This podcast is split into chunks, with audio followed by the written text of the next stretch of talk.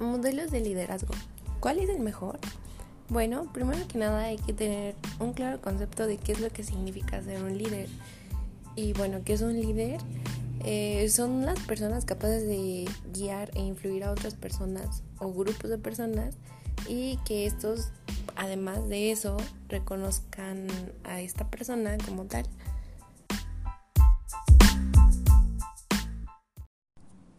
Entonces, pues, liderazgo es la influencia que se ejerce sobre las personas y que permite incentivarlas para que trabajen en forma entusiasta por un objetivo en común. Eh, a estas personas que van a ejercer el liderazgo se les conoce como líderes. ¿Y mm, cuál va a ser su labor?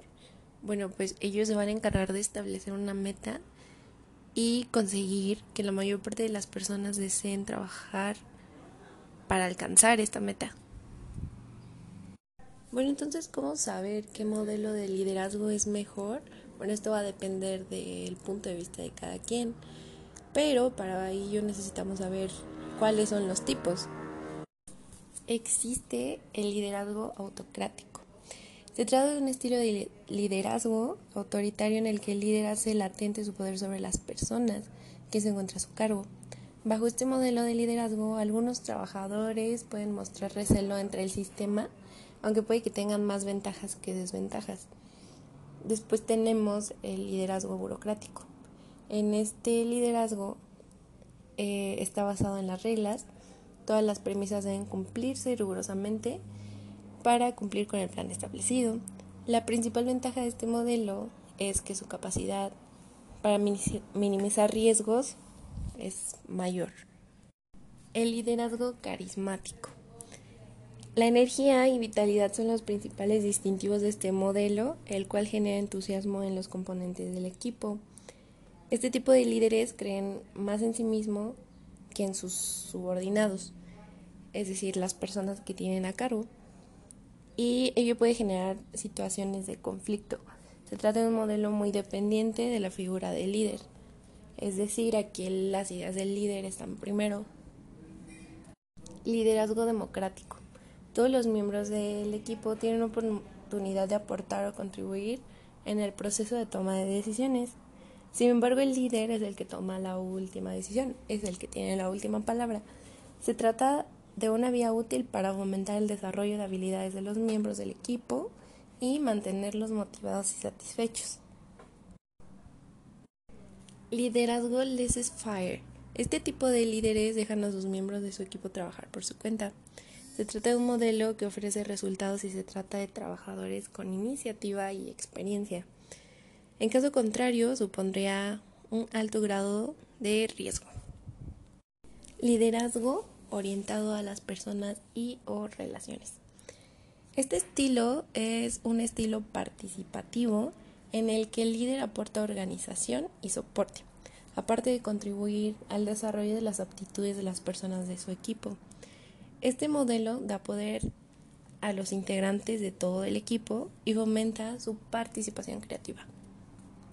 Un ejemplo de este modelo es Nelson Mandela, y personalmente este sería para mí el mejor modelo. ¿Y por qué Nelson Mandela? Bueno, pues fue el primer gobierno que ponía fin al régimen racista en Sudáfrica. En sus orígenes como revolucionario encabezó la rama violenta de la oposición al gobierno sudafricano y tras años de detenciones, huidas y luchas por la igualdad y unión del pueblo consiguió en 1994 que se diera en Sudáfrica las primeras elecciones de sufragio universal en la historia.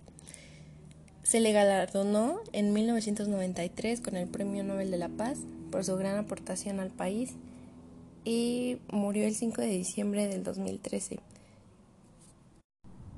Una frase de él es, la educación es el arma más poderosa que puedes utilizar para el cambio del mundo. Luego tenemos el liderazgo natural. Se trata de un líder que no se autodefine ni es percibido como tal, o sea, no se considera el mismo que sea líder. Se trata de un modo democrático a la hora de gestionar equipos, ya que sus miembros tienen una participación activa en la toma de decisiones. El líder ejerce dicha figura a raíz de una necesidad, se encuentra al servicio del equipo y fomenta los valores de las personas. El liderazgo orientado a la tarea. El objetivo de dichos líderes es asegurarse y contrastar que el trabajo ordenado ha sido realizado y ha cumplido con las expectativas. Se trata de un sistema muy metódico en el que se prioriza la organización, planificación y control por encima de la motivación de los componentes del equipo. Liderazgo transaccional.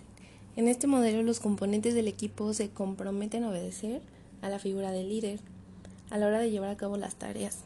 Debe responder ante él cuando algo no se desarrolla según lo establecido, es decir, siempre está buscando su aprobación se focaliza en el cumplimiento de los objetivos a corto plazo.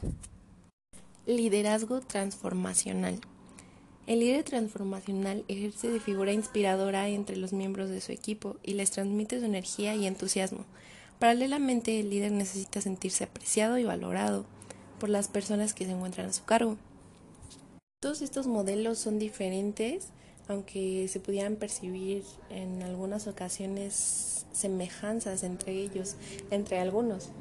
Eh, yo no me inclino hacia un modelo donde los subordinados dependan totalmente del líder, porque creo que también deben ser capaces de tomar sus propias decisiones.